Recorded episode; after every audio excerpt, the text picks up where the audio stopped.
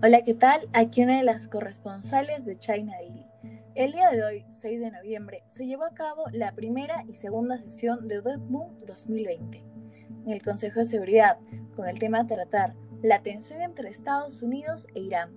El Comité del Consejo de Seguridad en esta edición de DevMoon 2020 ha tenido un desarrollo fuera de lo normal, gracias a la escasez de sus delegados Igualmente, la Secretaría General tomó las decisiones más pertinentes para que desarrollara de buena manera este Comité de Seguridad.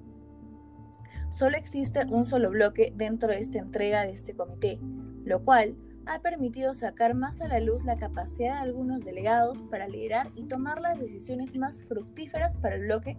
como tal, lo cual lo hace un comité competitivo y bastante interesante. Hubo discrepancias con algunos medios de prensa, puesto que estos mismos se encontraban en una línea temporal diferente a la del comité, el comité se llevó con normalidad y los updates que consiguieron pasar fueron bastante interesantes y resueltos rápidamente por los miembros del comité. Updates, como la salida de Irán del Pacto de Acción Integral Conjunta, crearon serias tensiones dentro del comité entre las delegaciones, pero al final se consiguió llegar a a solucionarlo mediante una directiva. Aparte, muchas de las propuestas presentadas por los delegados han brindado soluciones variadas y factibles a la problemática.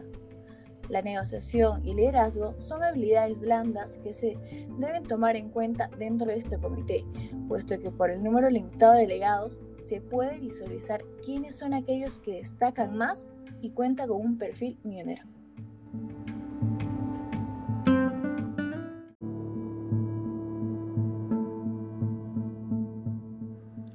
Fuera de todos los inconvenientes que podrían presentarse dentro de un modelo virtual, como la falta de conectividad y también la falta de delegaciones dentro del mismo comité, el Consejo de Seguridad promete demasiado gracias a cómo lo está llevando su mesa directiva y los delegados participantes. Las propuestas utilizadas dentro del comité y la versatilidad de algunas delegaciones frente a las adversidades presentadas fueron esenciales para la resolución de parte de esta problemática. Aparte, las negociaciones entre ambos bandos,